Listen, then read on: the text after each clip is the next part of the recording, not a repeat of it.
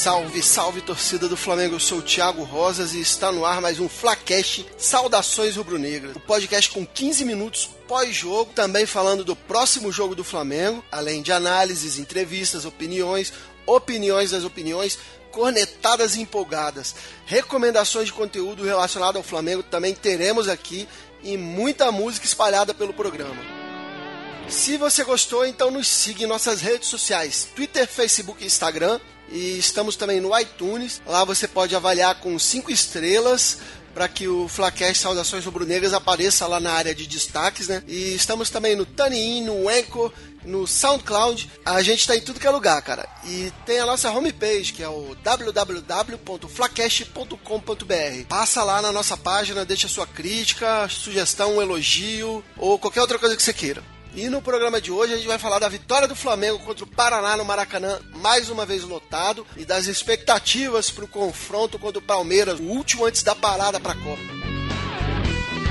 Eu tenho aqui hoje com a gente André Zotez. Fala, André. Saudações rubro-negras, galera. Duas coisas a falar. Que torcida é essa aí? Segue o líder. Tenho também aqui direto do Rio de Janeiro, Jefferson Montenegro. E aí, Jefferson, beleza? Então, gente, tudo bem? E mais três pontos, né? Segue na liderança. Muito triste ver o Vinícius Júnior chorando daquela forma. E diretamente de Brasília, Felipe Cordeiro. Fala, Felipe, beleza? Saudações rubro-negras. É, mais uma vez, mais uma vitória da seleção rubro-negra. Vamos comentar aí esse jogão aí. É isso aí, rumbora então comentar esse jogaço Flamengo 2, Paraná 0. O líder pode tudo e nada mais. O líder que lidera com amor.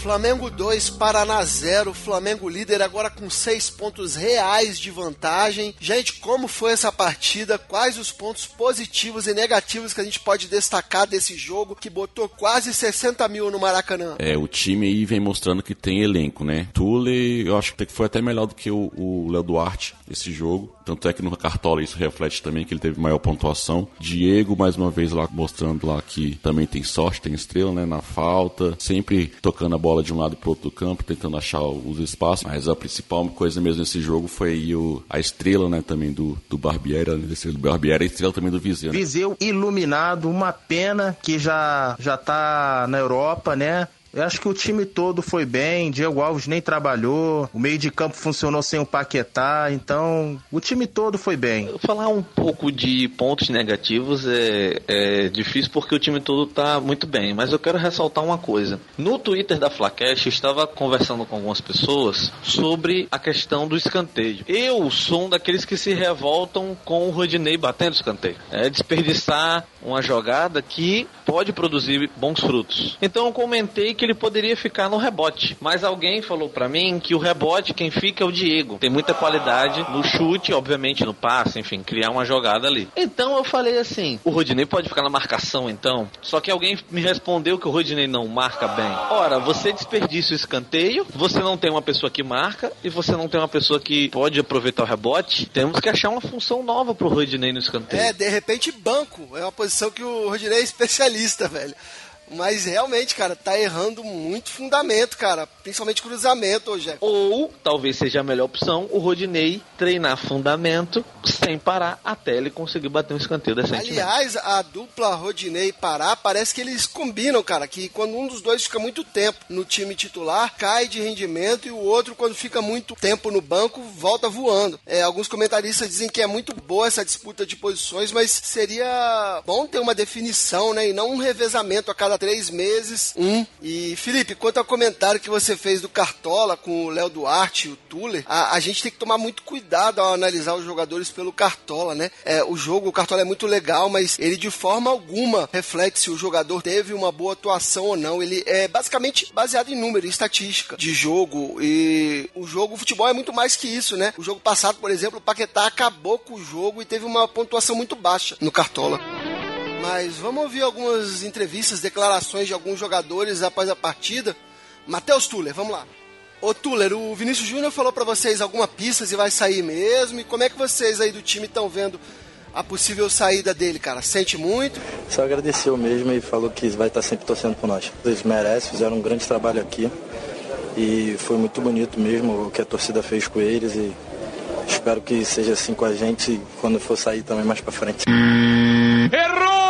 Errou na resposta, errou, errou. Errou, errou na resposta, meu filho. Tuller, não tem nada que ficar tá, já pensando em no dia em que eu sair também. Pense em virar titular primeiro. Pense em fazer história no Flamengo. Depois aí você pensa no resto, velho. Próximo, pró, próximo aí, cara. Próximo, quem foi o próximo? Próximo aí eu vou perguntar pro pessoal do Sport TV. Vou pedir pra eles fazerem uma pergunta pro Viseu. Como é que foi a despedida dele? Fala, galera do Sport TV, beleza, cara? Esse abraço aí na comemoração do gol foi na mãe do Viseu? Foi na mãe, tudo bom, Thiago? Então, ali na primeira fila tava toda a família do Viseu, a mãe dele, tava gritando algo para ele que tinha avisado, né? Como é que foi aí? E ela falava o seguinte, porque eu tava bem pertinho. Eu avisei, a mamãe avisou. Avisou o quê?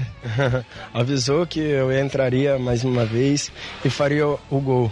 Então, assim, fico muito feliz, né? Hoje, na minha despedida aqui no Maracanã, meus familiares puderam vir em peso. Mas a gente gosta mesmo é de entrevistar o Barbieri, cara. Eu vou aproveitar e emendar a pergunta para vocês depois. É, tem a ver com o Ilharão aí. Mas antes, Barbieri, não agradeci aos elogios que você fez ao nosso podcast no programa retrasado. Muito obrigado. Bom, boa noite, obrigado. Aqui, ó, ninguém mais te chama de estagiário, não, viu? Mas sabe que você insistir no erro com o Dourado e o Arão, a gente vai continuar pegando no pé, né? Sim. Não, a gente é ciente disso, né? É... Mas, Barbieri, a nossa produção aqui quer fazer uma pergunta para você. Fala aí, manda a pergunta, produção.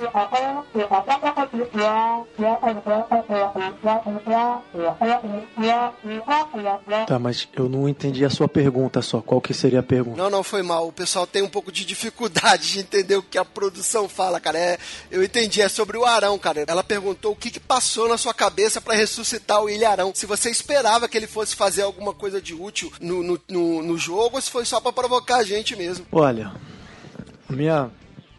Eu podia até chegar aqui e falar para você assim, que eu falei para o Arão, você cruza, o Viseu faz o gol, mas, mas não seria verdade. Então como é que você me explica a surpreendente boa atuação do Ilharão, o Barbieri? Olha, tem coisas que é, carecem de explicação, né? Vamos dizer assim, nem tudo é explicável, né? E eu aproveito aqui já passo a bola pro André e pro Felipe para comentar das substituições e do caso do Arão também. Engraçado você perguntar sobre o, o Arão, Thiago, porque como o Viseu, eu tava criticando ele, a entrada, né? Eu acredito que todos nós, né? E ele vai, faz o passe pro, pro gol do Viseu, que mais uma vez entrou e fez gol, né? Eu acho que o Arão hoje foi, foi legal, não teve problema mas eu ainda vejo ele lá no fim da fila na luta pela posição aí no meio de campo e como titular. Eu acho que ele não é uma das primeiras opções do Barbieri hoje não. O Arão, ninguém com certeza ninguém queria ele, né? Porém, aquela velha história que a gente conversa que um, o jogador às vezes quando tá indo bem, merece pegar um pouquinho de banco. Pegou um pouquinho de banco, deu uma melhoradinha, mesmo tendo pegado um pouco na bola e tal mostrou que o banco às vezes faz bem. Esse recado aí também tinha que servir aí pro, pro Dourado, né? Que tá merecendo o banco. Os dois ajudarem, a gente fica muito feliz com a contribuição deles. Aê, Felipe e André, ganhando elogio do Barbieri, cara. Bem, mas eu concordo com o Felipe sobre o banco do Dourado, mas eu tenho uma opinião mais dura sobre o Arão. É, eu tenho muito medo dessa ressurreição do Arão e, e, caraca, a produção botou até uma música aí de morto-vivo no fundo, cara, sinistro. Mas eu tenho medo porque é o tipo de jogador que se acomoda depois de um tempo. Então a hora de enganar algum clube e passar o Arão pra frente é agora. Tendo todo o histórico de seleção e algumas boas atuações, vai lá e pá! Negocia por um preço bom ou troca por um reforço de peso que seja mais útil ao time. Mas, Jefferson, tu me disse que queria falar alguma coisa sobre o sistema defensivo, né? Eu queria falar sobre um jogador especial, o rapaz Tuller. Eu já vinha comentando sobre ele alguns programas atrás, que ele merecia uma oportunidade. Obviamente o Léo Duarte também merecia. Só que num momento em que está se exaltando tanto a base do Flamengo, tanto Vinícius Júnior, Paquetá, Viseu. É importante falar do Tuller porque ele é o mais jovem, não tem toda essa badalação em cima dele, redes sociais dele não tem essa badalação toda.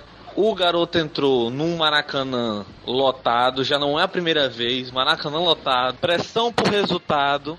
E o Tuller, ele já é uma realidade. O Juan vai se aposentar no final desse ano. O Rodolfo tem constantes lesões. O capitão tem constantes lesões. Então, coloque uma coisa na sua cabeça. Provavelmente a zaga que vai brigar pela Libertadores, que vai brigar pelo Brasileirão, que vai brigar por todos os títulos que a gente tanto almeja, é Léo Duarte e Tuller. É, Jefferson, eu acho que a fórmula perfeita seria Léo Duarte ou Tuller e os outros três brigando por uma vaga, que a gente teria aquela fórmula que a gente já comentou aqui, você mesmo até disse, né, de um zagueiro mais experiente e um com mais vigor. Mas vamos ver, né? Só o, só o futuro dirá.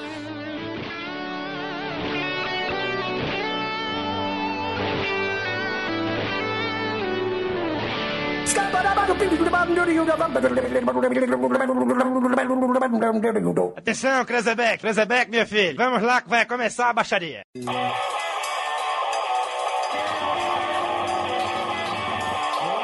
Joy Green. Vai começar a baixaria, o momento favorito dos corneteiros, a hora de falar dos piores em campo. E apesar da vitória, tem coisa que precisa melhorar muito, né? E prevejo que vai sobrar pro Dourado. Gente, gente, o que, que não tá bom ainda? Henrique Dourado, o esforço só não adianta. E também a gente liga o alerta aí pro Vinícius Júnior, né? Será que vai? Será que fica? Então esses aí seriam os meus destaques negativos hoje. É, lado do negativo do, do jogo, como já falei aí, é só o Dourado mesmo que tá merecendo um banco aí, como o Arão pegou um banco e voltou melhor, quem sabe, né? Ele pegando o banco, volte aí melhor, ou então treinar bastante aí nesse período da Copa aí, porque, por exemplo, a chance que ele teve lá, teve uma chance lá que tocaram para ele na área, ele isola a bola, não domina, não, vou nem falar aqui porque é sempre falar a mesma coisa do Dourado. Então, Dourado sempre negativo nesse time. Mas outra coisa também que eu não gostei muito foi o Jean Lucas. Ele uh, jogou discreto hoje, né? Mas assim, eu acho que tem que dar assim, ritmo de jogo pro cara, né? Pelo menos botar eles ao, ao pouco aí no time para ele pegando aí mais confiança, mas eu não gostei muito do, dele, não. É, o Jean Lucas foi um pouco abaixo mesmo, mas tem todo o crédito ainda, cara. É, e o Dourado, cara, o errado somos nós, que acreditamos em algum momento que com esse papinho de ah, ceifador vai ceifar. O, o Dourado sempre foi esse jogador pouco participativo, cara. E se tiver numa fase ruim tecnicamente, vai ser um peso pro time, cara. Eu me sinto um babaca de ter falado, ah, você fedeu, blá.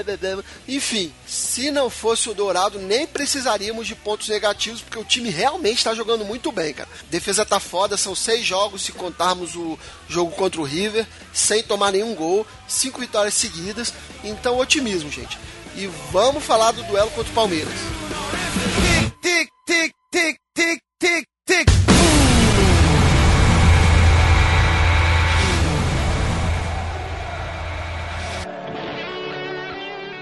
é, é, importante a gente tentar ganhar, porque é um confronto direto, é um, é um adversário direto aí na briga pelo título. O time deles, é, a torcida estava cobrando, eles conseguiram melhorar. É um adversário perigoso, a gente vai jogar fora, na casa deles. A gente tem que tentar ganhar para poder seguir aí com essa gordura durante a Copa do Mundo mas até um empate não é considerado um mau resultado, tá? Porque a gente vai passar a Copa do Mundo tranquilão na liderança. É, o próximo jogo do Flamengo não vai ser fácil contra o Palmeiras, né? Eles, dentro da casa deles, costumam jogar muito bem, porém nós temos chances sim. Nosso time está bem focado, está bem treinado, o Porco também está com um time bom, vem evoluindo aí, apesar do empate que foi fora de casa lá com o Ceará, mas eles estão aí também precisando aí mostrar serviço para a torcida dele, para o investimento que eles também fizeram na temporada, assim como nós, né? Para a Copa aí a gente treinar, se reforçar e foco aí em três competições que nós temos. Nós temos chance de ganhar, assim com aquela confiança de flamenguista, ganhar, conseguir até cometer lá com o Thiago no,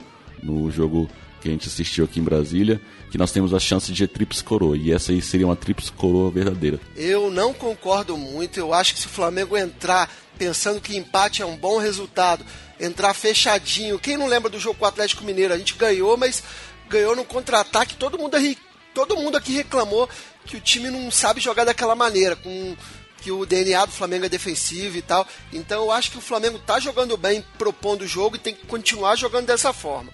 Mas a cabeça do Barbiola é imprevisível e a gente só vai saber isso no dia do jogo e depois do jogo a gente vai estar tá aqui para conversar com vocês de novo. E é por isso que hoje eu vou ficando por aqui, me despedindo do Jefferson. Valeu, Jefferson. Então é isso, pessoal. É, Vamos torcer para que o resultado contra o Palmeiras seja um resultado bom. Vai ser um jogo muito difícil, muito complicado. O Palmeiras está melhorando, tem seus problemas, mas está melhorando. E vai ser um grande teste antes da Copa, porque depois da Copa é outro campeonato. Me despeço aqui também de André Zotez. Valeu, André. E por hoje só, pessoal. Mais uma vez, obrigado pela audiência, obrigado pela companhia. Sigo aí nos acompanhando nas redes sociais. É, foi muito legal a gente poder ter visto esse carinho aí que o Viseu e o Vinícius Júnior deram à nossa torcida. E segue o líder. Abração. E me despeço de Felipe Cordeiro. Valeu, Felipe. Então é isso, galera. Valeu aí por mais esse download, por acompanhar a gente até aqui. E convido vocês aí a conhecer meu outro projeto, Like Tour .com.br, lá LikeTubeBR nas redes sociais. É um podcast aí sobre viagem. Então, valeu. E antes da gente se despedir, cara, tenho aqui alguns recados para passar. É um quadro novo aqui do nosso programa. E o primeiro recado é para todo ouvinte, cara. A gente vai explicar para vocês como é que vai ser o nosso esquema durante a Copa do Mundo, cara. Vai ter, vai ter Copa do Mundo, né, Felipe? Vai ter, infelizmente vai ter Parece... a pausa aí, né? Mas vai ter Copa do Mundo. Um torneizinho aí qualquer, né? Tudo bem? Depois da Copa do Mundo vai, vai o futebol que vale mesmo pra gente. Tá, e me explica aí, cara, como é que vai ser o nosso esquema aí pra Copa do Mundo? Pois é, como o nosso foco aqui é Flamengo, então aqui a gente só fala de Flamengo. Vamos deixar um pouquinho aí desse negócio de seleção, essa badalação toda para outros podcasts que produzem esse tipo de conteúdo, mas o nosso foco aqui é Flamengo, né? Agora, se por acaso o Tyson machucar e chamar o Paquetá, a gente até fala de seleção, né não? O mais que a gente vai falar da Copa do Mundo aí é, é do Guerreiro, né, que tá na Copa, do Trauco, que vai sair, mas ainda tá no Flamengo, e se Paquetá ir pra seleção, né? Mas a gente vai fazer programa durante a Copa ou vai dar vocês vocês vão dar uma folga pro, pro editor, cara? Diminuir, vamos fazer um por semana aí, dar uma folguinha pro editor, um descanso, mas vai ter sim, mas nós vamos falar, lógico, das coisas que vai acontecer no Flamengo, contratação, dispensa e tudo mais que for ocorrendo no Flamengo. A gente vai comentando aí com a galera pra produzir esse conteúdo aí que tá bacana de fazer. Mas vamos, vamos ler alguns recados aqui que deixaram pra gente. É pouca coisa, gente, não demora não, porque nosso podcast é rápido mas algumas pessoas que deram força pra gente e a gente é, achou por bem citá-las aqui, né? Vou começar aqui um recado que recebi recentemente aí, depois do episódio que teve o jogo aqui do Flamengo Fluminense Mané Garrincha, um amigo meu, o Alan Costa, estudei com ele. Ele também sempre tá indo lá nas finais do, do que o Flamengo tá, vai pro Rio e tudo mais, falando que fazia tempo que não via o Mengão jogar bonito, né? Ainda mais o Mané Garrincha. Ele deu todos os méritos aí pro Barbieri, que conseguiu resgatar o nosso futebol. E também elogiou aqui nosso podcast, falando que o Flacast tá, tá muito bem. Errou, errou na resposta. O mérito não é do Barbieri, o mérito é nosso. É, exatamente, a gente que vem Meu apoiando seu, é, é... as nossas dicas. É, é. A, gente, a gente é pé quente, então o mérito é todo no Flacast. Eu tenho uma aqui também, cara. Ó, é, comentário deixado no Facebook, também no brotherzão meu. Thiago, tá muito bom. Aos poucos vai inserindo uns punk rocks no programa. Fernando Mariano, lá da França, escuta a gente lá da França, Felipe. Aí, ó, a gente tem ouvintes aí na França, no Japão, na Alemanha. E vai rolar, vai rolar, já tá rolando aí uns punk rock aí. Oh, let's go. Tem mais algum, tem mais algum comentário aí, Felipe? Não, não, mas não é possível, que constrangedor, cara. Não tem mais nenhum recado, não é possível. Olha aí, Felipe. Felipe, olha direito aí, cara. Tem sim, tem um comentário aí. Não, não, lê aí pra gente aí, lê aí pra gente. Na escassez de comentários, qualquer comentário tá valendo, cara. O comentário então que segue aqui é o Tiago, podcast tá muito bom. Qual o nome da pessoa? Beth Costa. Porra, não, Beth Costa é minha mãe, Felipe. Corta aí, cara. Comentário de mãe não vale, de, Thiago. Comentário de mãe não vale. Porra, aí eles vão achar que tão, a gente tá trapaceando, que esses comentários são tudo feio, cara. Ô mãe, beijo. Minha mãe sempre escuta mesmo o podcast e ainda compartilha, cara. E aproveitando a deixa para encerrar rapidinho o programa de hoje, a gente vai com o momento Aquele Abraço. Alô, torcida do Flamengo, aquele Aquele abraço então vai para Alan Soria, que eu falei o nome errado do programa passado, e o Fábio Stephen. Saudações rubro-negras, aquele abraço, galera. E o som rubro-negro de hoje é do músico Leandrade, que fez uma versão em inglês do hino do Flamengo. Viralizou um tempo atrás. Confira, saudações rubro-negras. Once you are Flamengo.